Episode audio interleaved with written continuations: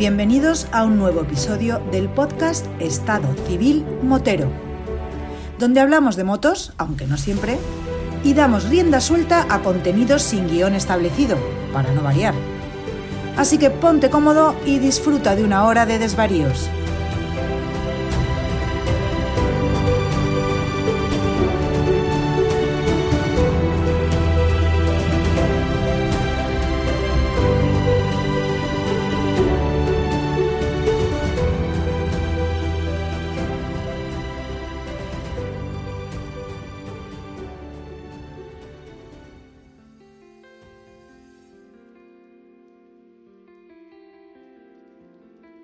Pasa, chaval? Muy buenas tardes, noches, querido Vampi.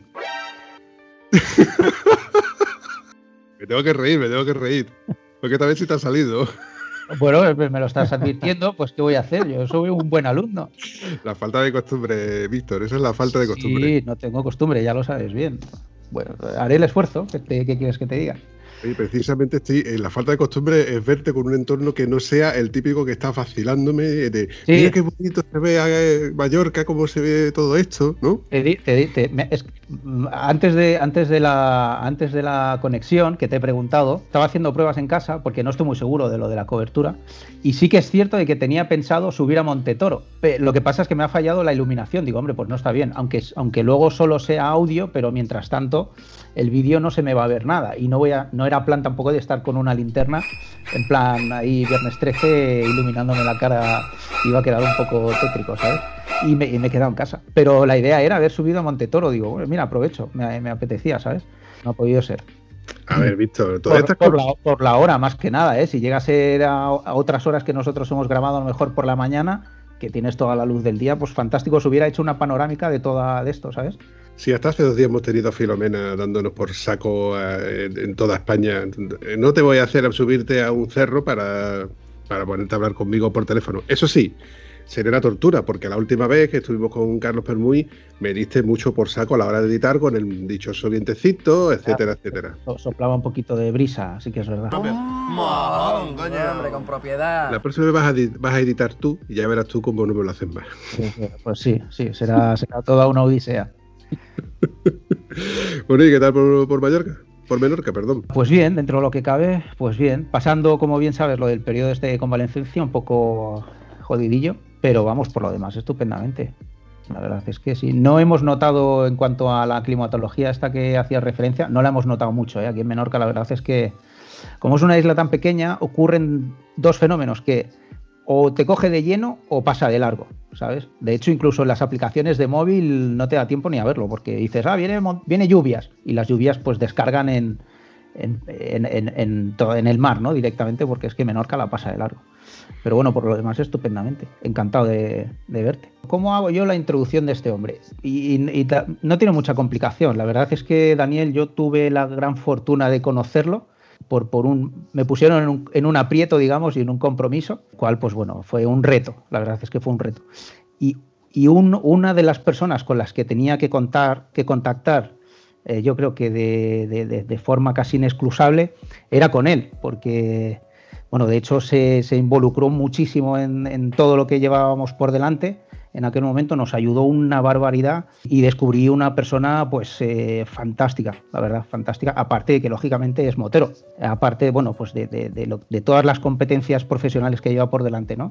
Pero bueno, pues es, motero y esto pues ya, ya te, daré los detalles en, ahora a lo largo de la conversación cuando ya él se presente también, eh, de, cómo fue un poquito la, las, aquellas primeras reuniones y el primer contacto y todo esto, porque bueno, eh, surgió una pequeña anécdota de todo aquello el cómo, el cuándo y el por qué, ¿no? De, haber conocido a, Daniel. Buenas, Daniel. Buenas tardes, buenos días, buenas noches, dependiendo de cómo nos escuchen. ¿Qué tal? Muy buenas, Vampi. Muy buenas, Víctor. ¿Qué tal? Ante todo, porque yo creo que la gente tendrá curiosidad por saber, como ya hemos dicho que eres motero, ¿qué moto tienes? Pues tengo una RT 1200. No, otra BMW, no, por Dios. bueno, que esperaba. Bueno, nadie, es perfecto, nadie es perfecto. No, hombre, no, lo bueno abunda, caramba. Pero nunca os ha pasado de que, de que nos señalen con el dedo como diciendo, porque tú tienes una BMW, porque las BMW y dale con las BMW, macho. Pero no, no, tiene nada de malo. No, al contrario, son la, es la marca por referente. Yo solo puedo decir que hasta día de hoy estoy encantadísimo. para mí ha sido un, maquinón desde que la tengo y la, y la verdad es que va para tres años y medio ya que, me hice con ella y casi 70.000 kilómetros y la verdad que estoy, estoy que, que me cuesta bajarme de la moto. 70.000 kilómetros en tres años. Sí, algo más de 20.000 al año. Y la verdad es que. Y porque no me dejan hacer más, que si no la haría más. Este se junta con Antonio y la lía los dos, la los dos pardas. Anterior a esta RT, ¿también tuviste otra BMW? No, que va, que va. Uy, mi, historia con la moto, yo siempre decía, yo, creo que se lo conté a Víctor cuando nos conocíamos. Yo, yo siempre me, me, denominaba un modelo frustrado por una sencilla razón. Yo soy enamorado de las motos desde casi que tengo uso de razón. Tuve motos pequeñas cuando era muy chavalito pero con un padre traumatólogo, el meter una moto grande en casa siempre era un problema. Siempre era, cada vez que decía, mm, mira, me gustaría, dice, sí, sí, mira, le acabo de meter a un clavo desde, desde el húmero de arriba abajo, o este, o, placa con ocho tornillos, o este no sé qué. En fin, siempre dejándolo ir, dejándolo ir, porque a pesar de que él, ve también lo, bonito del mundo de la moto y, él de sus tiempos jóvenes, pues también tuvo su motillo y demás, pero pero claro, eh, cuando eso se llega a casa, eh, cuesta, cuesta más trabajo. Y, siempre lo fui dejando pasar, siempre lo fui dejando pasar, bueno, ya llegará, ya llegará, pero, pero vendrá, hasta que llegó. Entonces, antes de la BMW, tuve una, una Honda, una NC, NC700, esta que es muy, muy cortita de, motor, porque tiene solamente 47 caballos, me parece, lo máximo para, para poder llevar el A2 fue una cosa de, casi de casualidad, porque yo iba buscando la, la, CBF 600, una, o la Honda, que una moto que me encantaba y me encanta de hecho. Pero estas cosas que cuando fui a verla en ese momento, pues resulta que la habían retirado del mercado, que no había, que ya no la estaban vendiendo. Empecé a bichear un poco y vi esta nueva y digo, mira, eh, me encajó, digo, mira, para lo que quiero de momento eh, me, me, viene muy bien. Y la tuve un par de años solamente, dos años y medio, y ya de ahí me pasé a la, a la BMW y hasta hoy. Y creo que hay BMW para rato. La verdad es que es un cambio bastante significativo. De la NC700 a esta RT, ¿no te dio un poco de miedo? No, la, RT era una moto que yo tenía enfilada desde, desde, desde que salió. Desde que salieron las primeras RT 1100, eh, yo estaba ahí detrás de. Me encantaba esa moto. Bueno, a mí me enamoró BMW cuando yo era un enano, pero cuando yo era un enano te estoy diciendo cuando podría tener siete años o cosas así, que un primo mío, yo tengo primos hermanos eh, mucho más mayores porque mi padre es el más pequeño de, cinco hermanos, entre hermanos y hermanas, y tengo primos hermanos que me, que me llevan 20 y 30 años de diferencia. Pues yo tengo el recuerdo de cuando yo tenía esos 7, 8 años, un primo mío, uno de ellos, apareció, estoy hablando del año 70 y poco, con una BMW, una R65. No sé si os acordáis una sí, sí, sí, así achampanado. Sí, sí, sí, qué bonita. yo, flipaba con esa moto. Yo, ese fue mi, mi, flechazo con BMW y desde entonces ha sido mi marca de, de, más de referencia más que mi marca soñada. Ya cuando hemos conseguido llegar, pues pues ahí estamos y, bueno, la verdad es que encantadísimo. Lo que pasa es que tú no has llegado a conocer los intríngulis del concesionario de BMW de Huelva, porque bueno, ya está cerrado, hace, tiempo que cerró. De oídas mucho, de oídas mucho y, en fin, de todo. es que por, por suerte, por desgracia, ese concesionario ha tenido cierta fama. Sí que es verdad que en la época de auge de BMW eh, se veían muchas BMW en Huelva y se vendieron bastante bien en, toda la infraestructura y todas las marcas y modelos y cilindradas de, BMW. Con esto, mm, lo que sí que te, te, venía a preguntar es que, evidentemente, BMW, me consta de que BMW eh, está siempre con el dedo señalándote porque es una moto que da envidia. Uy, uy, lo que ha dicho. Pero da igual el modelo que sea, porque a todo el mundo le gusta la, realmente la moto. No hay nada que tú digas que no me gusta de la moto que tenga cardan. Bueno, hay otras marcas que tienen cardan. No hay que tener, porque tiene el telelever. Bueno, pues habrá otras motos que tienen otro sistema de suspensiones que no ha funcionado o habrán funcionado. No recuerdo cómo se llamaba el de Yamaha, el de la GTS, ¿os acordáis? Que tenía la rueda solamente con un monobrazo en un lado, un, tipo de suspensión bastante peculiar. Y ha habido suspensiones que no han, funcionado. Sin embargo, BMW es una obra de ingeniería, lo bien que funciona, lo bien que entran en curva, lo bien que aceleran. Bueno, Víctor, todavía me acuerdo yo la, primera vez que tú te compraste la 1200 y, Te, y te decíamos, Víctor, ¿tú no vas muy ligero, churrita? No, no, no, la moto va sola. Sí, sí, sí, sí. Sí.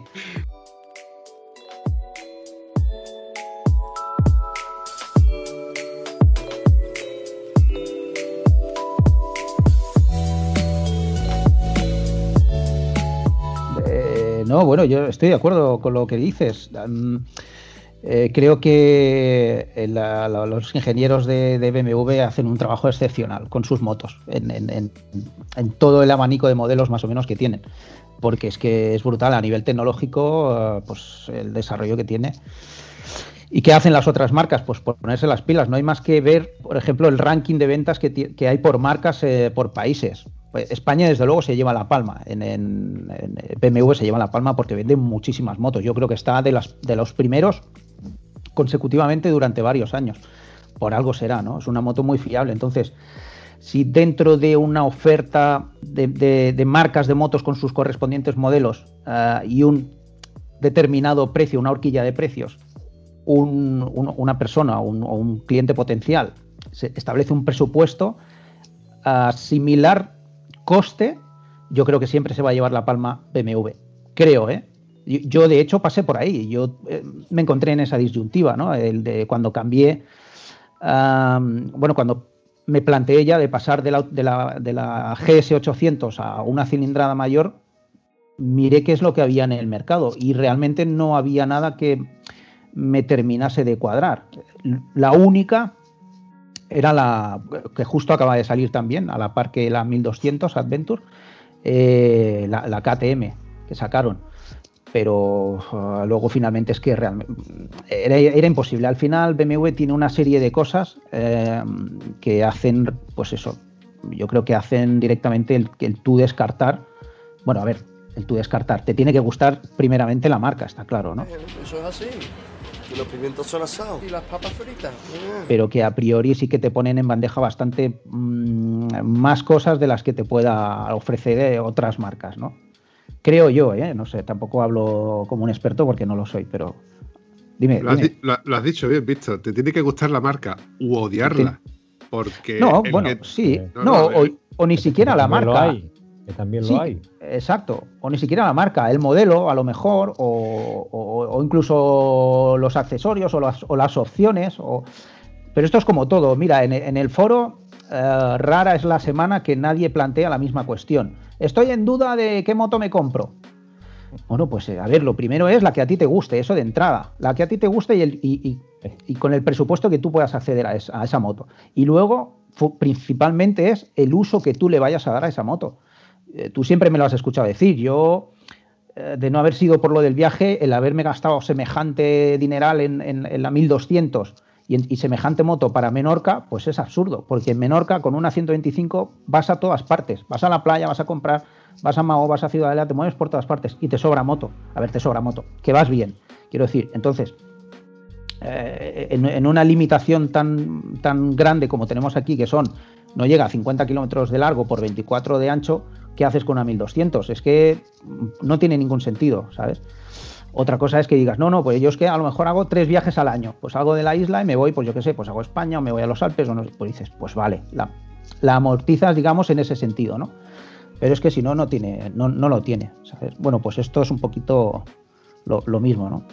El, hecho de yo decirte que, que, que marcas que que haya gente que odie la marca es porque me pasa y me, sigue pasando de grupos ya sean de WhatsApp o ya sean de Telegram o incluso en el propio podcast me dicen, macho, es que no me habláis de BMW, macho, pues es que yo da la casualidad de que la mayoría de los invitados que tengo, que no los elijo, sino que se ofrecen, o sea, yo les tiro la caña, pesco algo y resulta que tienen BMW, vale. Pero hay otros que no tienen BMW. Y conozco gente que tiene Triumph y me señalan con el dedo diciendo porque las mierdas de BMW, los muebles V. Los indignaditos. Ahí me ha tocado la fibra. Indignaditos. Los.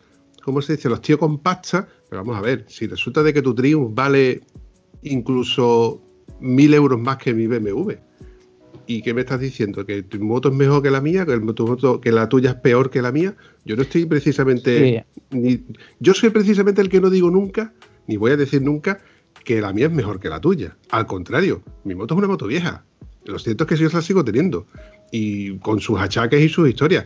Pero que tú me digas a mí que porque tengas Triumph o tengas Yamaha, Suzuki, eh, la marca que sea. Porque es que parece que esto convierte esto en un poco de, de mm. racismo, ¿no? Es que está feo decir esta palabra. Está un poco de, decir, es que nada más que habláis de BMW. pero es que sí es que es la moto, es una de las motos más, vendidas que hay. Y para colmo, BMW lo está haciendo muy bien, porque tanto en el Select como en, la, en, el gran abanico de marca, incluso con, la, con los viajes, porque BMW yo creo que fue la primera marca que te ofrecía junto con la compra de, la moto y el servicio que te daba de poder eh, organizar viajes. Porque fue que yo creo que la primera empresa que se dedicaba a organizar viajes. Mira, sí, justo, mira, ahora que sacas el, que sacas el tema, eh, Pampi, eh, una, no te rías que estoy haciendo el esfuerzo de acostumbrarme, hombre. Una de las grandes cosas que hace bien BMW es el marketing es el marketing. Y la gran cagada que cometió en su día KTM, yo siempre lo he dicho, lo he dicho, vamos, lo... El long way round. ¿Qué dice usted? Exacto, ¿sabes? Pues eh, eh, esto, mm, BMW salió al frente, salió al frente y puso motos y puso medios y puso... Y te digo una cosa, eh, yo creo que fue un punto de inflexión a nivel de venta de motos, tanto para una marca eh, a favor como para otra que les, vamos, les supuso un fracaso, pues imagínate. Y la, yo creo que en aquel momento justo las dos marcas estaban bastante a la par. Ya se, ya se había iniciado también eh, competiciones del Dakar, BMW corría en Dakar, en fin, pues todo esto, pero eh, la repercusión tan grande que hubo, esto, esto a KTM le hizo un daño brutal. Y no sé si rodarían cabezas dentro de KTM porque fue una cagada monumental. Y sin embargo, BMW dijo, ¿Yo para qué tengo las motos? Para, para viajar, para que se rompen, pues son máquinas, es decir, lo mismo se va a romper, se, llame BMW, se llame KTM, se llame Yamaha, se llame como se llame, son máquinas, son, son motos y, ya está. O sea que. Lo que pasa que, que, sí es cierto que yo no sé si es una magnífica política de marketing que estén haciendo con el tema del Select, que hay quien los. Eh, igual el Neoforo, hay quien los pone a parir y hay quien. Pero lo cierto es que eh, hay BMWs nuevas de la aguja a punta pala, te muevas por donde te muevas. Yo he hecho los, estos últimos años, por ejemplo, el, desafío este que hacen los, colegas moteros gaditanos, el desafío que se hace por, Andalucía y demás, que, igual que fue la casualidad de que el mismo año que conocí yo a Víctor vinieron a verme también porque se iba a hacer el desafío entre Huelva y Portugal, total que colaboramos con ellos también. Y tuve la oportunidad de hacer ese y hicimos el año pasado el de Almería, entre Almería y Granada. Bueno, pues estamos hablando de, un evento en el que reunía o reúne a unas 900 motos aproximadamente. Pues de 900 motos, te digo que fácil, 700 eran BMW. Claro. Y, nueve, y BMWs bastante nuevas todas. ¿eh? O sea, la gran mayoría plan Select, no me cabe la menor duda. Y, otro tanto, pues que bueno, que íbamos con nuestras BMW, unas más antiguas, otras menos antiguas, pero bueno, que eso está claro que está funcionando. Y las ves a diario, yo que estoy cada vez que puedo, estoy saliendo y me, cruzo con motos para arriba y para abajo. Eh, raro es el grupo que te cruzas que no van dos o tres BMW. Eso es así. Quien le mm. guste, a quien le guste. Me hacía gracia también lo que comentabas antes, Víctor, de, de las cuestiones del foro. Y otro de los, de los temas eternos en el foro, tema neumático. Yo ya Sí, bueno, ya, yo, yo, me parto con el tema ya, ya, esa es la, el eterno debate. Sí, sí, este sí. es genial, este es una mierda, este no sé qué, este no sé cuánto.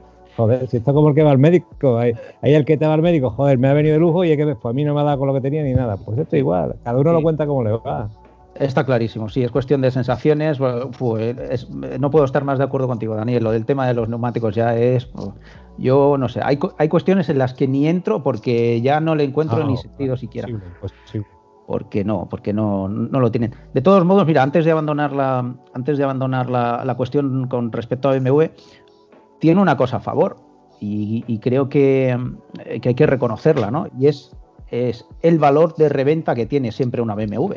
Pero da igual que sea la 1250 de hace un día que la ha sacado del concesionario, que sigue va, a tener una revalor, o sea, va a tener un valor siempre, como si te vas a, la, una 1150. siguen teniendo un valor bastante elevado. Entonces, en el mercado de segunda mano, una, una BMW siempre creo ¿eh? que va a tener más cotización que cualquier otra marca. Tú te compras una Ducati, pues esta, la, Ducati 1290, esta que han sacado lo que sea, y la comparas, por ejemplo, con las Ducatis anteriores y tienen una bajada de precio brutal.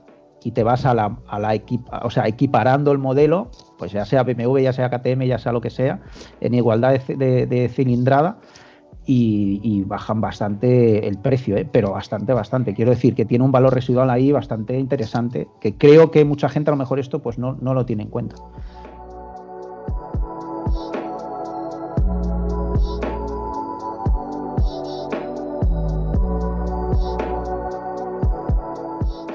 Mira, al respecto voy a pedir una opinión los dos sobre una cosa que yo me he dado cuenta y precisamente lo comenté no hace mucho en otro episodio, donde tú te pones a mirar directamente en Wallapop. Ya no te estoy diciendo de en motos.net o en otro tipo de revistas o, publicaciones especializadas en compra y venta de motos de segunda mano. Pero con esto del Select, en los 3, 4, 5, ponle 8 últimos años, se ven una cantidad de R1200 y R1250 LC. A partir de las LC es cuando yo me he dado cuenta de que hay una cantidad de motos de segunda mano, de gente que con el Select intentan revenderla en la calle para intentar recuperar algo y así poder comprarse la nueva en lugar de entregarla. Incluso los concesionarios se están encontrando con muchas motos de Select y las están vendiendo con sus revisiones y demás, como lo queramos llamar, pero hay una cantidad de motos en, el mercado de segunda mano, porque es que hay mucha gente que se está comprando motos. El, el poder adquisitivo de este tipo de personas es de poder cambiar de moto cada tres años que es cuando todavía le valoran bien la moto. El, mercado tiene que explotar de alguna manera por llegar a un momento en que haya tantas motos y además, como tú mismo dices, están muy revalorizadas, están los precios muy altos y es difícil de que se puedan vender todas. Además, si te fijas bien en los anuncios, ponen los tres paquetes con las maletas. Eh, además, te regalo el alarma y, y, otras cosas que no venían con la moto. O sea, que el que la compra, la compra bien equipada. Y son unos precios, yo los veo altos. Pero que hay una cantidad de motos de segunda mano brutal, ¿eh? Ah, sí, perdona, eso es un poco lo que hablábamos antes, ¿no? Del, tema Seller, ¿no? Yo creo que ellos han hecho una política que les ha salido muy bien, pero en el que no, a todo el mundo nos, nos, encaja. Yo un día por curiosear digo, bueno, voy a ver esto, a ver esto del plan Seller, a ver qué tal es, a ver si me interesa o no me interesa. Y a los, a los, a los cinco minutos que he estado hablando con la chica que me estaba atendiendo, muy encantadora ella y muy linda y muy buena, pero digo, mira, eh, esto del Select no está para hecho para mí, por lo que os he dicho antes, ¿no? El Select, eh, tres años y 30.000 kilómetros. Yo 30.000 kilómetros se lo hago un año y medio la moto. Claro, justo. Con lo cual, digo, mira, no me interesa, fuera, hay que buscar otra opción. De, momento sigo con la misma y, voy a seguir con una temporada, ¿no? Pero, pero que la verdad es que es una política que a ellos les ha salido muy bien. Sí es cierto, como tú dices, Vampi, que hay a la patada, pero a la venta te pones a mirar ahora voy a echar un vistazo por curiosear y te encuentras lo más grande, lo más grande. Cosa que, por ejemplo, en KTM o en Ducati, como tú has comentado, por, poner una ah. marca, o Triumph, que son de las marcas más punteras, que son las que más competencia hacen. Ojo, yo soy el primero que, quiero que haya competencia. Cuanto más competencia hay, mejores materiales hay o más, mm, más, diversificidad de, mercado hay. Entonces, es como un teléfono. Mm, ¿Que el teléfono, el iPhone, es el mejor? No ni es mejor, ni tampoco es el más caro, ni tampoco es más barato. Pero cuanto más competencia hay, ellos se van a forzar siempre en tener un, producto mejor en la próxima actualización. Mm. No sé si me, he mm. explicado. Sí, no, no, totalmente. Mira, hay una cosa que no terminamos de, en términos generales, ¿eh? de darnos cuenta. Ahora ya que estamos en el, en el 2021, que cuando éramos pequeños eh, soñábamos con que cómo iba a ser el futuro, los coches que volaban y aquellas cosas, yo creo que todos hemos pasado por ahí. ¿Os acordáis, ¿os acordáis de Miguel Río? ¿Eh? Año 2000 y esas cosas, el milenio caerá y lo que vendrá. Sí, sí. Fíjate, por cómo vamos. Claro, no, a lo, que quiero decir es que creo que no somos conscientes de que estamos en una era ah, de avance tecnológico tan importante que a día de hoy es imposible fabricar cosas malas, creo yo, ¿eh? en, casi, en casi todos los aspectos lo que comentabais, los neumáticos. Hoy en día, pues yo qué sé, hostia, todas las marcas de neumáticos tienen unos desarrollos brutales para, para, para, sacar al mercado un neumático. A nivel técnico, a nivel les hace unas pruebas brutales, cosa que hace años, o te puedes ir de, incluso de un año para otro, porque los compuestos van cambiando, los polímeros, en fin, todos los materiales que van empleando, cambian. Con lo cual, hombre, pues eh, tú, eh, eh, pues ir a comprar un lo que sea, sea una moto, sea un electrodoméstico, sea lo que sea, no, no, yo creo que no, que muy bien tener esta percepción de, ostras, pues es más malo, es no sé qué, no, bueno, cada marca te va a ofrecer cosas distintas que, bueno, luego entran pues las patentes y este tipo de cosas que, que aunque las marcas las hayan podido desarrollar, pues no, lógicamente no las pueden montar en sus propias motos, ¿no? Como es el caso del telelever o el paralever de BMW, que ninguna moto va a poder eh, montar en sus, en sus motos porque es que no pueden, ¿no? No, no, no Hay una patente ahí importante que eso no lo van a poder hacer jamás en la vida. Lo que quiero decir un poco es eso, ¿no? Que tenemos el concepto de, hostia, esta, esta marca o esto no sé qué. Pues yo un poco, a fuerza de, obligarme, ¿eh? creo que no, que no es así, que no es así, de, quitarle un poco de, mérito a las causas, de decir, o las marcas, o que si triunfa, que si no sé qué. Yo lo veo así, ¿eh? no sé, igual, eh, no sé, es que trato de ver las cosas un poco más genéricas, de forma más global, y luego ya podemos entrar en el detalle y decir, no, porque es que están fabricados en China, están fabricados en no sé dónde, es que derivan las... No sé, pero todo, todo tiene unos estándares de fabricación que hay que cumplir con una serie de requisitos, con una serie de normativas y yo quiero pensar de que no, no, hoy en día es imposible de que se fabriquen cosas malas. Lo importante es el trato que se le da o, bueno, lógicamente, ¿eh? estamos hablando de cosas que, se fabrican en producción que pueden dar fallos y pueden, pues, pueden tener malos comportamientos, incluso averías importantes, pero bueno, para eso están detrás las marcas y están las garantías, que la gente dice, no, es que en el caso de BMW, eh, BMW no se hace cargo. Oye, pues yo sé de gente eh, que ha tenido problemas, el famoso reten aquel que tuvieron las 1150, que se lo han cubierto aún habiendo pasado años después la garantía. Y han ido a un concesionario, han escrito a BMW eh, eh, Motorrad y les ha explicado el problema y le han dicho, pues se lo pasamos como si, como si la moto estuviera en garantía. A lo mejor la moto tiene ya, ¿qué te digo yo? 15 o 16 o 18 años, ¿no? O sea que vamos a ver que tampoco creo que se hacen tan mal las cosas, ¿no? Mira, quiero, quiero recordar que de las primeras veces que yo entré en el foro de BMW Motos, había una campaña de la R65 en la cual todavía te cambiaban la llanta trasera porque corría el peligro de que se agrietara, se agrietaban los radios de aluminio y, en, campaña te cambiaban la llanta. Estamos hablando de una moto de 30 años. ¿De la R65?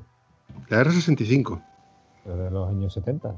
Claro, pues fíjate, pues algo todavía más, pues eh, casi 50 años esto, esto es lo que al final afianza una compra de, que un usuario diga, pues mira, pues esta marca todavía está innovando o está al pie del cañón si se me rompe algo, pues que precisamente en algo de seguridad. Y por ejemplo, por ejemplo, las pastillas de freno, ellos siguen innovando con sobre materiales, no, siguen teniendo su misma pastilla de freno para toda la vida, sino que siguen innovando en, en, en nuevos materiales para que vayan funcionando.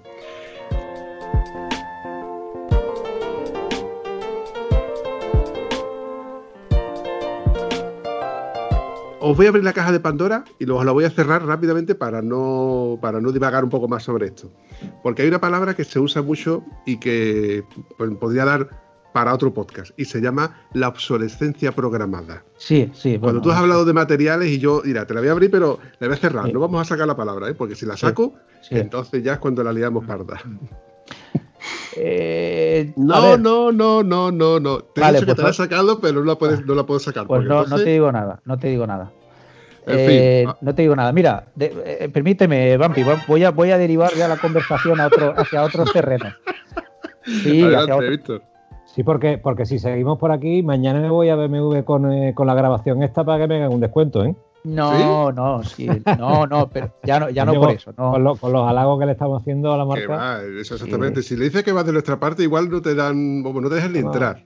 Yo la llevo en el corazón, ¿eh? tengo que decir que yo BMW la llevo en el corazón. No soy de los defensores a ultranza como los hay, que los hay, porque los hay, pero sé reconocer las cosas. Igual que sé reconocer, o sea, quiero decir, las, las buenas y las malas, ¿no? ¿no? ¿no? estamos hablando de marcas perfectas, porque esto si no sería, ¿qué te digo yo?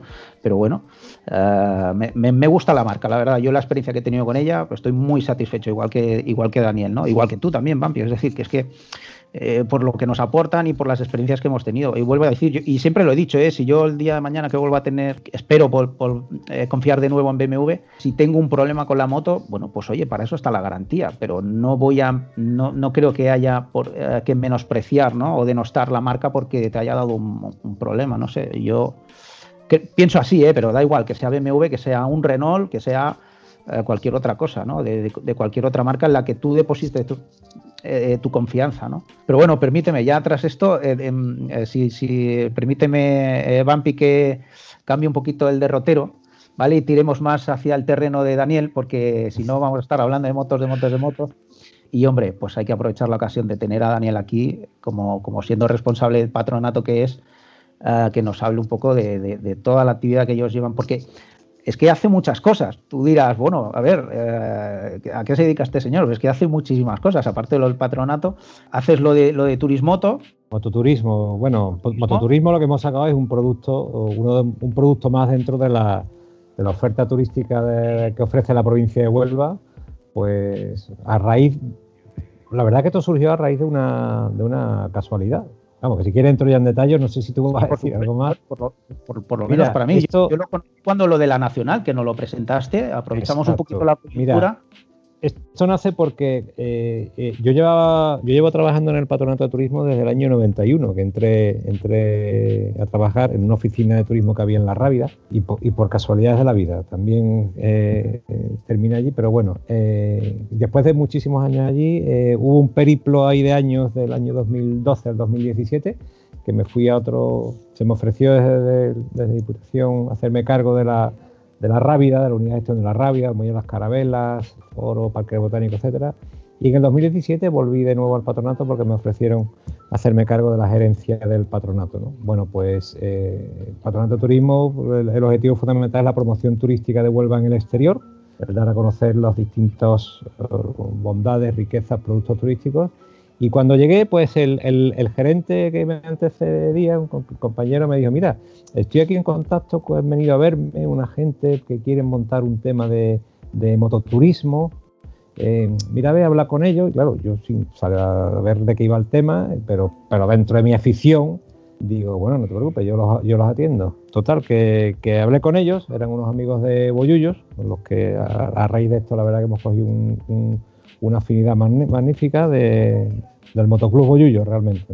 ah, con Javier Raso. Exactamente, exactamente. Javier Raso y Carlos y Carlos Salas. Eh, vinieron a verme y claro, me, comentaron por encima lo que, lo que habían estado hablando con, con, el anterior, ¿no? Y claro, cuando a mí me cuentan lo que hay, digo, pero vamos a ver, vosotros sois motero y yo soy motero. Digo, ¿vosotros creéis que esto es realmente lo que lo que le gusta a un motero. Claro, los dos se me quedaron como diciendo, pues no, pero bueno, es lo que nos habían dicho.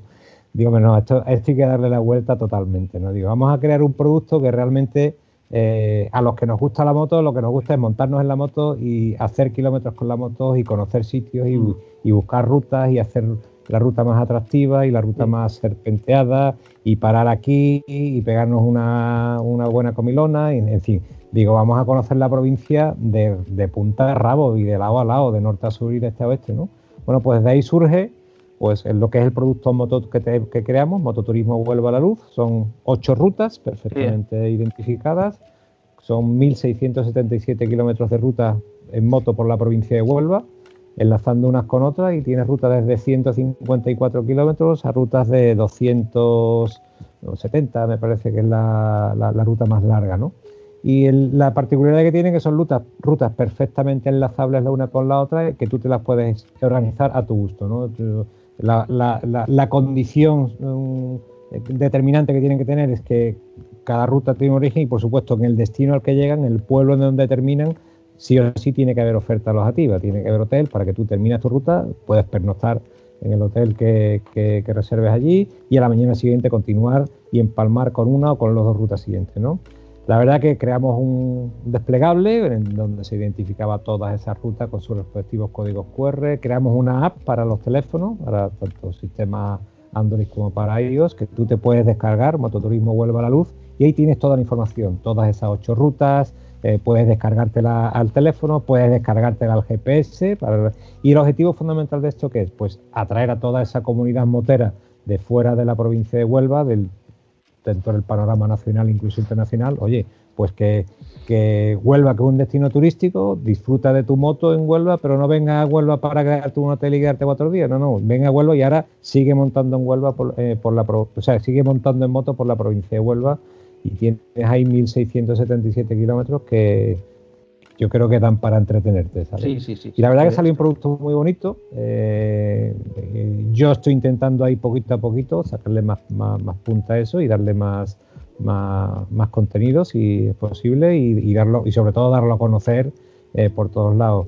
Cada vez que hemos estado en estos últimos dos años en, en ferias turísticas a las que hemos ido, eh, curiosamente, y sobre todo cuando íbamos para la zona del norte, eh, uno de los de, de la, de la información que más nos demandaban, ah, porque veían la, la muestra que teníamos con los proyectos que teníamos, oye, a, a la gente le llamaba muchísimo la atención y ha tenido una demanda fantástica, ¿no? y, y- y en ello estamos. ¿no? La verdad que contentos con el desarrollo de que, que salió finalmente y intentando sacarle poco a poco todavía más punta, porque mi idea no es terminar con esto, mi idea es intentar exprimirlo un poco más y a ver si, si le sacamos más partido.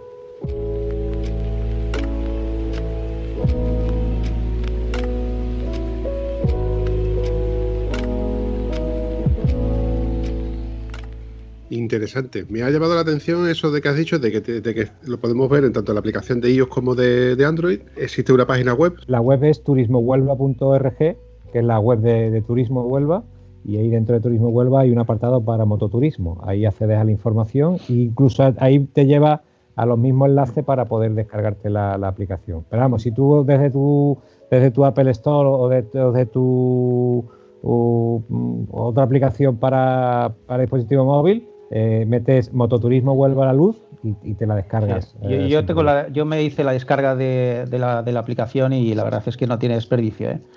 Vamos, no tiene desperdicio ni, ni, la, ni la aplicación ni lógicamente lo que es moverte por toda la provincia, ¿no? Que es que la experiencia es, bueno, que os voy a contar.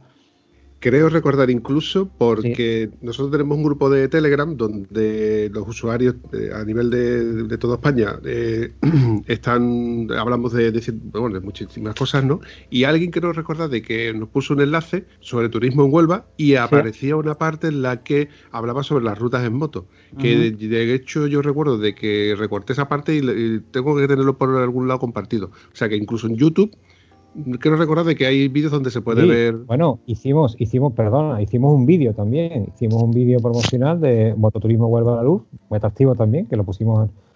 ¿Te recuerdas, Víctor, en la presentación vuestra? Creo Sí, recordar sí. que lo, que lo pusimos también, ¿no? Sí, Ahí en la presentación, eh, o sea, cuando nos conocimos, cuando viniste a verme allí al patronato, ahí me hizo gracia también porque me hizo Alicia, mi compañera, me dice un día, oye, ha venido o ha llamado una persona que quiere organizar una concentración nacional de BMW en Huelva y que quería venir a verte. Digo, bueno, pues, pues dile que venga cuando quiera. Total, que vino a verme y, y cuando vi, a, a nosotros se nos acerca, no se nos acerca con toda la intención del mundo, pues para buscar algún tipo de colaboración, algún tipo de ayuda, algún tipo de orientación con algún evento que quieran organizar en Huelva. Y cuando viene alguien que va un poco orientado hacia el tema de la moto, yo no digo ni pío. Hasta que yo vea por dónde viene, yo callado digo, voy a ver qué es lo que quiere este. Y ya a partir de ahí ya lo haremos. Y Víctor me venía, oye, mira, soy Víctor, tal y cual, estamos organizando este tema, tal y cual. Y oye, mira, muy interesante, muy activo. Y, digo, y le digo, digo, oye, ¿y, vais a hacer una ruta? Sí, sí, claro, claro, vamos a hacer una ruta. eh, vamos a salir del rompido, que era donde nos íbamos a quedar y vamos a ir por aquí y vamos a llegar hasta Zalamea, donde está allí la ITV, y de ahí nos bajamos y claro, ya, le- ya entonces ya digo, mira, ya creo que ya es, es hora de sacar las cartas ya. Digo, la artillería. digo, mira, Víctor, digo, me parece chulísimo lo que traes a Huelva, me encanta y tal, digo, pero es que aquí hay una cosa, digo, independientemente de que sea responsable del patronato de turismo, digo, soy motero, digo, y además soy BMW también, porque tengo BMW. Hombre, no me digas de cuál, digo, digo, Víctor, le estás poniendo a la gente el caramelito en la boca Sí. y cuando le va a dar el caramelito se lo vas a quitar de golpe y te lo vas a llevar. Digo, cuando está empezando lo más bonito de la ruta, te lo vas a llevar para abajo. Digo, no me hagas eso, hombre. Entonces le cambié totalmente el- la propuesta y le digo, mira, en vez de darnos la vuelta a Zalamea, vamos a seguir para arriba y, y vámonos hasta Jabugo. Y en Jabugo le vamos a meter a la gente, digo, porque viene gente de toda España, ¿no? Digo, pues entonces en Jabugo nos vamos a ir a la sede de, de la DOP Jabugo. Y allí en la sede de la DOP Jabugo le vamos a meter todas las motos allí entre la sede. Le vamos a hacer una presentación de qué es eso de la DOP Jabugo y sobre todo qué es eso del jabugo, que yo siempre digo en todos los foros que puedo, que tenemos el mejor jamón del mundo y, y eso lo he hecho pelear con quien quiera. Digo, y allí le vamos a dar a la gente a degustar con un cortador un auténtico jabugo. Y ya Sí, a partir sí, de ahí ya tú te lo traes para abajo, a Boyullo, a donde tú quieras. Y la verdad que yo creo que recogió el guante eh, al, segundo y, creo que la ruta fue un, éxito, ¿no? Yo creo que la gente salió de allí encantada y muy, y muy satisfecha, ¿no? Y nos zampamos como no era de esperar de, de, otra manera, el jamón que dejamos el hueso que ni para el eh, puchero. sí, eh, sí, sí, sí. Pero muy bien, muy bien. Sí. Yo no me cansaré nunca de agradecer el, trato, el, eh, bueno, el, trato recibido desde, el primer momento y el apoyo, por supuesto, y, la forma de volcarse con, la edición que se realizó en Huelva. ¿no? La verdad es que los comentarios posteriores que se hicieron tanto en el foro como luego a nivel personal y todas estas cosas, casi que ha quedado ah, como una de las mejores ediciones que se han celebrado de la Nacional de BMW Motos. O sea, y, llevamos, pues justo yo, o sea, la que, la que nosotros Ah, montamos allí fue la número 18, ya luego pues eh, llegó todo esto de la pandemia y no se han podido celebrar las anteriores, ¿no? La 19 y, la, y justo la que celebramos los, los 20 años, digamos, de, eh, de la creación del foro de BMW Motos, pero sí que es cierto de que está dentro de las de, las, de, top 10 de las tres mejores nacionales eh, que se han organizado jamás en toda la historia de las de las bueno de, de los eventos, ¿no? Del foro. O sea que yo en este sentido súper agradecido, lo pasé súper bien y lógicamente, o sea, el, tener la oportunidad, ¿no? De descubrir la provincia de Huelva a gente que es que ni se lo imaginaba. Es decir, es que la gente flipó. Ya no, ya no por la gastronomía, porque yo, eh, pues realmente mi intención eh, era la de aunarlo todo, ¿no? Eh, desde el conocimiento de, toda la provincia, pues pasando por la gastronomía, por la cultura, ¿no? De hecho, eh, intentamos, pues bueno, mostrar parte de la sierra y parte de la costa, ¿no? Incluso haciendo una visita opcional, que, fue muchísima gente al Rocío, y la gente se quedó, bueno, encantadísima, ¿eh? La gente yo creo que, lo flipó eh, enormemente porque, bueno, no se esperaban, no se esperaban esto, ¿no? De, la concentración que, que, se ofreció. Y insisto, gran parte del mérito de esto fue el apoyo que recibimos por parte vuestra, ¿no? Por parte del patronato y, con, las puertas abiertas, el poder degustar los, los jamones, los sumun. Eh, la charla que se dio, bueno, es que pues, salimos encantados. ¿eh? Yo es que no, no, puedo decir otra cosa porque es que pues, realmente sucedió así, ¿no? Y la gente, pues ya digo, nos trasladó pues, pues pues todo esto, ¿no? Luego los sorteos que se hicieron en el, en el hotel, que el hotel, por su parte, pues también se. con, con Natalie, que fue un poco también la que me indicó, pues mira, acude a esta gente del patronato, di un poco que vas de mi parte, que siempre hacen cosas, colaboramos, no sé qué. Salió redondo, la verdad. Yo me, me pegué un año trabajando que fue exhaustivo, pero salió, yo creo que a pedir de boca absolutamente todo. No, no hubo ningún percance, no se perdió nadie, todo el mundo comió bien y comió de todo descansó, conocimos a gente, tuvimos la presentación vuestra de, Turismoto, es decir, es que fue, ya te digo, un, evento fantástico en todos los sentidos. Nos pues, acompañó el tiempo. Eh, eh, a, Víctor le pasa con mototurismo como a ti con, con Bumpy. con turismo y mototurismo. sí, ¿sabes lo que pasa? Le, tengo que sumar mi, dislexia. Yo no sé si es que con los años se parece ser que va en aumento, pero hostia, tengo verdaderos problemas con, con algunas cosas. Tienes suerte tienes suerte de que no te llame David. O sea que.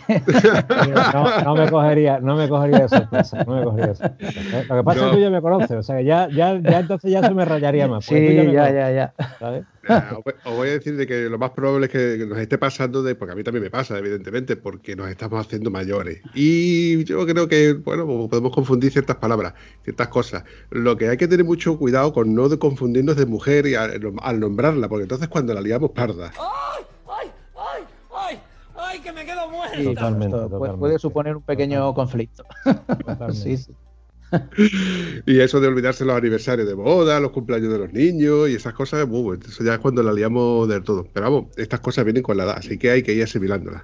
Bueno, pues corriendo un estúpido velo, y como ya nos más o menos nos vamos acercando a la hora, eh, por repasar un poco, Daniel. Tenemos aplicaciones tanto en Android como en iOS, tenemos en la página web de, turismo donde podemos echarle un vistazo, y tú me vas a pasar los enlaces de si es posible, de, donde visualmente la gente pueda encontrar la ruta o lo que es la gastronomía, lo que realmente vimos en ese enlace que te digo, que me, pasó un compañero del, grupo de Telegram, pero como ya también estamos estrenando Facebook, pues, pues, eh, pues para pasar los enlaces para que el que quiera verlo sepa de qué, de qué estamos hablando todo esto, para que visualmente eh, le, lo transportemos al sitio y el evento en sí, eh, ya que no puede comer el jamón, pero por lo menos que lo, vea, de qué color es. Sí, ese te digo, en turismohuelva.org está todo. Estupendo. yo te paso ahora, ahora te paso el enlace de la web, incluso te paso incluso los enlaces para poder descargar la aplicación también. Estupendo, sí, sí, porque bueno, nosotros tenemos Twitter, Telegram y ahora tenemos Facebook, que aunque no me da la vida para estar al día en todo, pero bueno, poco a poco iré poniendo todo y cada uno de los enlaces y, las curiosidades de, las personas para que se pongan al día de, todo. ¿Qué se os ocurre más? Podemos hablar de neumáticos. ¿Cómo lo ¡Marichocho! No, no. mira, es broma. Pero mira, mira, déjame, antes de, antes de dejar el tema.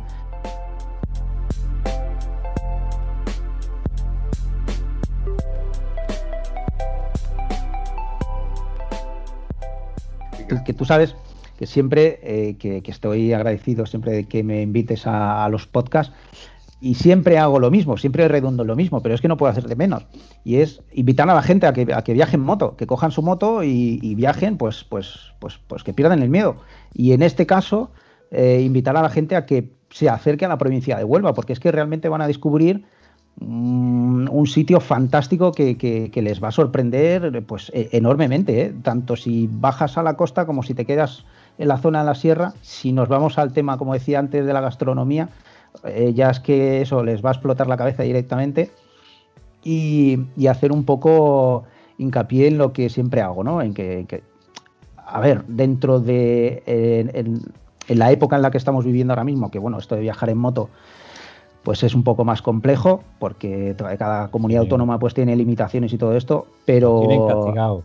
Claro, entonces, bueno, pero que en el, día que se pueda, esperemos de que sea más, más pronto que tarde, pues eh, ensanzar los valores de la provincia de Huelva, porque España es muy grande y hay sitios fantásticos, pero es que eh, bajo la experiencia que nosotros tuvimos, Daniel y, eh, bueno, nosotros dos, en este caso, eh, ya te digo, es que la gente alucinaba. Es que yo es que no he venido nunca, pero yo ni, ni, me, ni pensaba siquiera que esto fuera a ser así. Ya te digo, es que luego, tras la recepción del hotel el día siguiente con lo de la ruta, que es como se hace, ¿no? O sea, se hace, o sea, llega la gente el viernes, se hace una recepción, se hace una cena y el sábado por la mañana, pues se hace el, desayuno en el hotel y inmediatamente se hace la ruta, que es una ruta que siempre históricamente ha sido una ruta que solo era por la mañana, porque bueno, pues, pues luego la gente pues se suele comer y enseguida se va la gente al hotel a descansar o lo que sea, porque luego por la noche hay una cena de gala y al día siguiente ya cada uno se va para, sus, para su casa, ¿no? Porque hay que tener en cuenta que viene gente de, toda España, incluso gente este año, bueno, este año no, en varias ediciones hay gente que viene incluso de, de, fuera, ¿no? Del resto de Europa, de algunos países de Europa, y se acercan a la nacional de, BMW Motos porque están en el foro. Ah, pero en, la edición que se celebró en Huelva, pues eh, claro, por aprovechar el, el, buen tiempo y la extensión, pues se ofreció esta posibilidad de acercarse al Rocío, ¿no? Con lo cual tuvimos ruta de toda la mañana, comida, eh, que la celebramos allí en, en Boyullos, que fue excelente, por cierto, y, luego pues por la tarde, con lo cual la gente alargó un poquito la jornada y todavía tuvo tiempo de llegar al hotel, descansar un poco, ducharse y prepararse para la cena de, gala, ¿no? Con lo cual, eh, insisto, eh, coger la moto, viajar y si, si la gente pues del norte o de la mitad de España hacia arriba, que son pues, pues de Madrid para abajo, lo tienen más cerca. Incluso en un día te puedes acercar a la provincia de Huelva. ¿no? Pero que se planteen esto, el viajar, el coger la moto y acercarse a Huelva, porque es que van a descubrir un, verdadero paraíso que no, que no tiene desperdicio, se mire por donde se mire y en cualquier época del año. O sea que. Efectivamente, eso, eso es lo que quería incidir, Víctor. Eh, uno de los grandes atractivos que ofrece Huelva para la moto es que en Huelva puedes disfrutar de la moto los 365 días del año. Claro porque aquí eh, los inviernos son unos inviernos muy cortos. Yo el otro día salí el sábado pasado, me pegué una buena ruta y, la verdad que sí, arrancamos con un grado y medio por la mañana temprano, pero a mediodía estábamos comiendo en Aracena en manga de camisa prácticamente, ¿vale? Y, te puedes permitir todo el año. Yo, yo salgo, vamos, para no mentirte, yo cuando menos salgo en verano porque porque la familia tira también y bueno, quieren algo de planes de veraneo tal y cual y es cuando menos salgo. Pero no por el calor, porque afortunadamente el calor que tenemos aquí no es el calor de Écija, ni de Córdoba, ni de, ni de Jaén. Aquí es un calor que está a la brisa atlántica, enseguida te lo, te lo refresca un poquito y salvo un día, dos días de calor gordo que pueda haber, Me, realmente no. Lo que pasa que también hay moteros y moteros, ¿eh? ya que estamos. ¿eh? Aquí hay muy moteros que muchos señoritos que, en el momento que hay, lo digo con todos los fe, yo soy motero, motero. Y yo si llueve, llueve y si hace calor, hace calor, pero se sale en moto. Ahora estoy, uy, qué calor, yo no salgo la moto que hace mucho calor. ¿Para qué tiene la moto? ¿Para qué tiene 20.000 euros de moto en el garaje? Para, para meter en el garaje, saca la moto, hombre, que se te va a estropear para. Muy bien dicho. Sí, sí, sí, estoy de acuerdo, ¿eh? Sí, sí, sí. Bueno, lo, que, lo que os he dicho antes, perdona 60.000 kilómetros en el tiempo que os he dicho no se hacen con la moto en el garaje. No, no, está claro, solo no se hacen. Sí. Soy, reconozco que soy muy fatiguita también. Cuando me monto, me tiene que o me pega dos tiros para bajarme, o me tiene que parar la Guardia Civil y decir, bájate, porque te lo estoy diciendo yo. Eso es así. Pero ahí soy muy fatiguita y la verdad que no me canso. Y eso, y de esta provincia que, tenemos las condiciones que tenemos, oye, pues vamos a disfrutarla, que, que da gusto. Mira, hilando a lo que estás diciendo, Daniel, yo recuerdo una vez, hace un par de veranos, que coincidió de que había quedado para, había quedado para almorzar en el rompido, pero mi intención era, digo, pues tengo cuatro horas y que menos que gastarlas con la moto a darme una vuelta. Y fíjate tú lo que te voy a decir. Yo cogí la moto, hice una ruta espectacular de ida y vuelta, pero no por, por el mismo camino, y sé que en Aracena me paré a desayunar y mi, desayuné mi café con, la con aceite de tomate y jamón serrano que el tío me cortó en ese preciso momento. Luego almorcé en el rompido y almorcé. Antes de almorzar me tomé las mejores gambas que me he comido en mi vida, pescadas de la, de, la costa de Huelva, no de, de, congelada, no, no, de la, costa de Huelva. Y además una rodaja de salmón en su punto que yo no me había probado en muchísimo tiempo. Y de postre, un buen plato de fresas con nata. Esas cosas, probarlas aquí no es lo mismo que probarlas en otro sitio. Y con esto no estoy peloteando más mi, mi, tierra, pero que evidentemente las fresas aquí son las de aquí. El jamón de aquí es el de aquí. El pescado que tenemos aquí eh, ese es indiscutiblemente el de aquí. Y la gamba de Huelva es famosa en el mundo entero. Así que con esto, a todo el que le apetezca y tenga ganas y, por lo menos le eche un vistazo y pase por aquí por Huelva, no puede dejar de pasarse por, cualquier sitio y preguntar dónde se come un buen jamón por aquí. Y, barato, ¿eh, Vampi? No te olvides. A ver, relación calidad-precio, eh, en el momento que te mueves fuera de Huelva, eh, cuando te das cuenta, eh, la relación calidad-precio es muy buena. Tú, un jamón como el que tenemos aquí, te lo tomas una ración que te pueden cobrar a lo mejor un, un, auténtico ibérico 100% bellota, esto pide una ración de, de, de Perros para arriba, a ver lo que te cuesta una ración. tienes que dejar la moto allí, o sea que... Exactamente. Os voy a contar una anécdota. Cuando yo venía con Antonio, veníamos de, Cuenca, no te voy a decir exactamente en qué, en qué parte del recorrido, paramos a desayunar y pedimos una tostada con aceite de Y vaya a preguntar para qué fuiste a Cuenca, ¿no?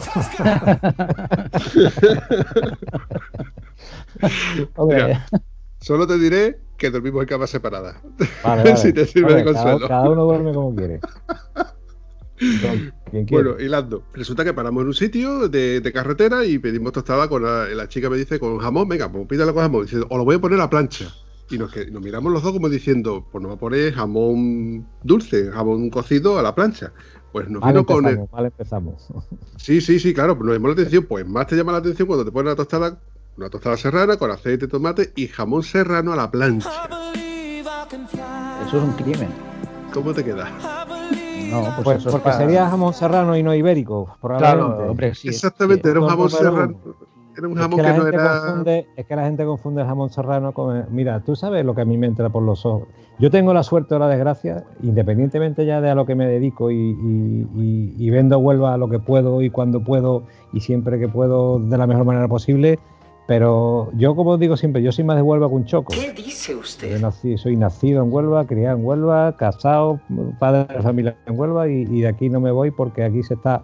Cuando has tenido la oportunidad de viajar y conocer el mundo, y yo afortunadamente por trabajo fundamentalmente lo he hecho, eh, cuando tú vienes a Huelva dices, joder, pero si es que aquí se vive como Dios, es que, es que tenemos una calidad de vida aquí que no tienes que irte a ningún otro sitio.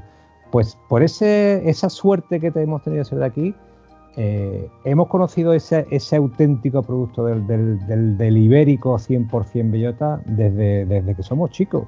eh, y desde que nos hemos criado con ese producto.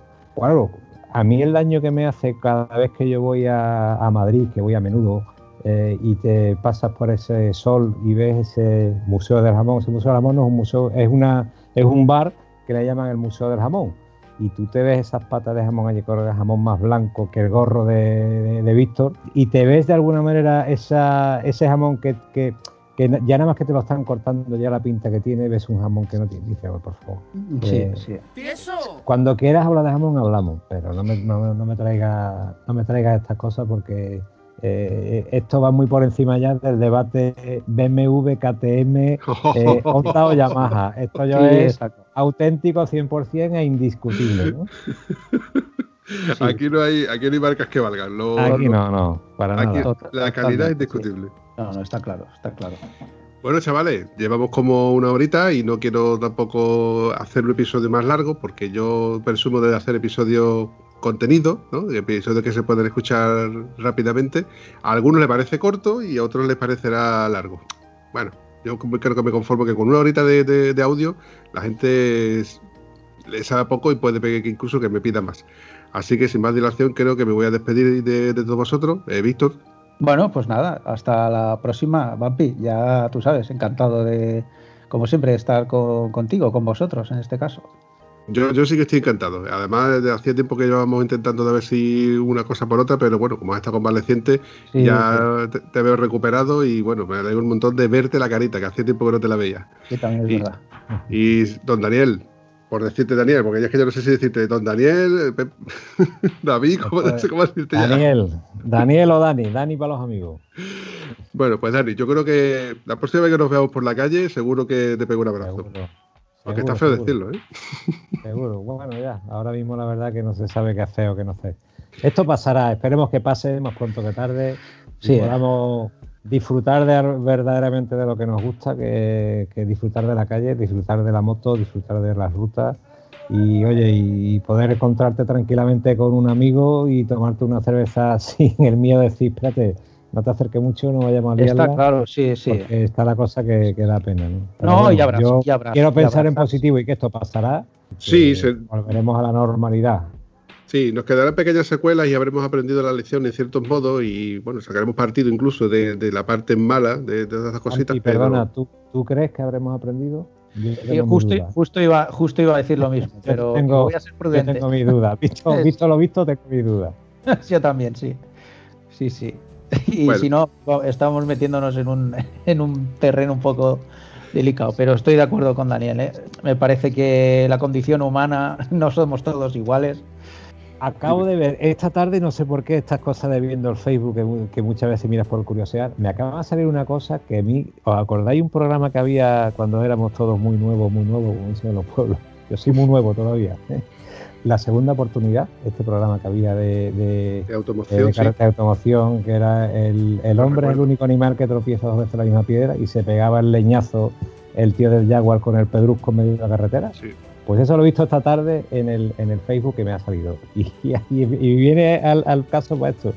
Es que al final, eh, aunque suele muy mal decirlo, pero es que somos muy tontos al final y al final volvemos a caer en la misma piedra, en el mismo error y nos van a abrir la puerta y vamos a creer que ya esto es auge y aquí ya ha pasado todo y, en fin, al paso que vamos, yo quiero pensar en positivo, yo quiero pensar que, recuperaremos más o menos la normalidad, no a corto plazo, pero que se recuperará, pero que nos dejen, que nos dejen tranquilos y como decía Víctor antes, que nos demos ese abrazo, que nos tomemos esa cerveza tranquilamente y que disfrutemos de nuestro día a día, de nuestras motos, de nuestras, de nuestras amistades, de nuestras familias con toda la tranquilidad y toda la alegría del mundo que teníamos antes.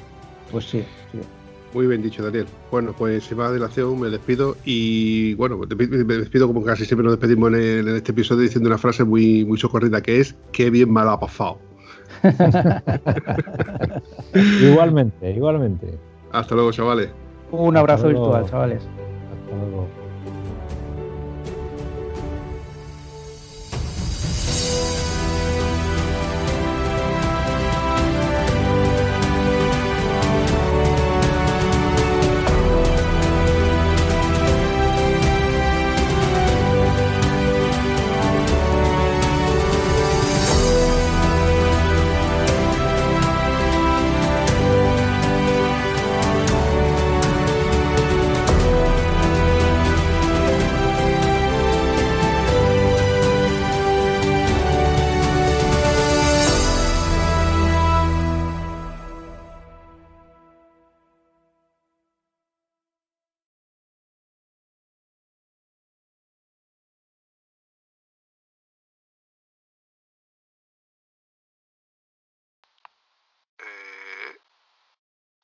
¿A quién no se te ha grabado?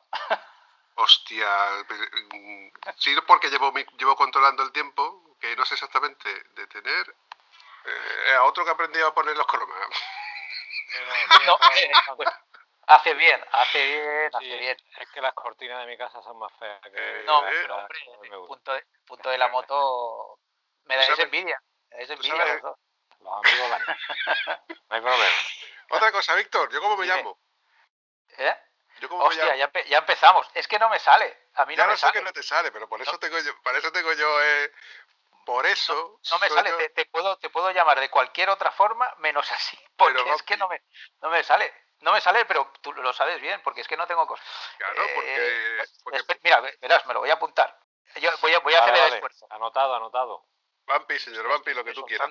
¿Sabes qué pasa? Es que se ha autocreado la. Además fue de casualidad, se creó la. El, el seudónimo de, de Vampi. Y todo el mundo me conoce por Vampi. Y aparte ya se ha creado. el- eh, como que el Vampi es el, el del podcast de Estado Civil Motero. Y digo, mira, pues vale. Mira, yo, Aparte- yo te empecé, yo te empecé a, a- a relacionar cuando, cuando, cuando contactó conmigo Víctor eh, y entraba en el foro de la concentración na- nacional que se hizo aquí en Huelva, pues veía que a dos por tres había un tal Vampi que, que respondía, que, que hacía comentarios y me llamó, un Vampi, un tal Vampi, ¿quién, quién será Vampi? ¿Quién será? Y además hacía referencia a Huelva, digo, no tengo ni idea de quién es este Vampi. Así es. Justo, así justo, es. sí, sí. Es que como además me conocen en todos los subforos y demás, como, como el Vampi, pues siempre me ha- se me ha quedado como el apodo de- del Vampi. Y como ¿Y eso casi. de qué viene? Eh, si te lo contara, te tendría que cortarte las piernas. Bueno, partírtelas. Bueno, bueno, pues nada. Tendría- Ah, ah, no lo sabe tampoco. No, tampoco lo sabes. Digo, podría decírtelo, pero tendría que matarte. Y la verdad es que te tengo mucho aprecio. Nada, queda todo en secreto. Nada, es una tontería. Lo que pasa es que el, el- el guardarlo en secreto crea expectativa y al final, pues, crea curiosidad. Pues nada, déjalo ahí. En el grupo de Telegram también están diciéndome lo de vampiro. ¿Lo de vampiro que viene de vampiro? ¿De qué, qué pasa? ¿Que chupa sangre? Digo, no. bueno, bromas aparte. En el primer episodio que yo grabé con, con Víctor, como Víctor no tenía moto, pues entonces de- tuvo que hacer el sonido con la boca. O sea, ya me duelen dos cosas. La primera es que no tenga moto y la segunda, ¿sabes? No sé, no recuerdo qué, qué pusiste tú. Pusiste pusi- sonidos. Hubo, ¿no? Sí, Sí, hubo sonido. Puse el de la 1200 Aventure que encontré en YouTube. Fue, Ah, fue- exacto, sí. o- fue un falso. Bueno, Es que lo de rum rum te salió muy mal. sí, no, no, no, últimamente no, no estoy yo para gorgoritos, ¿no?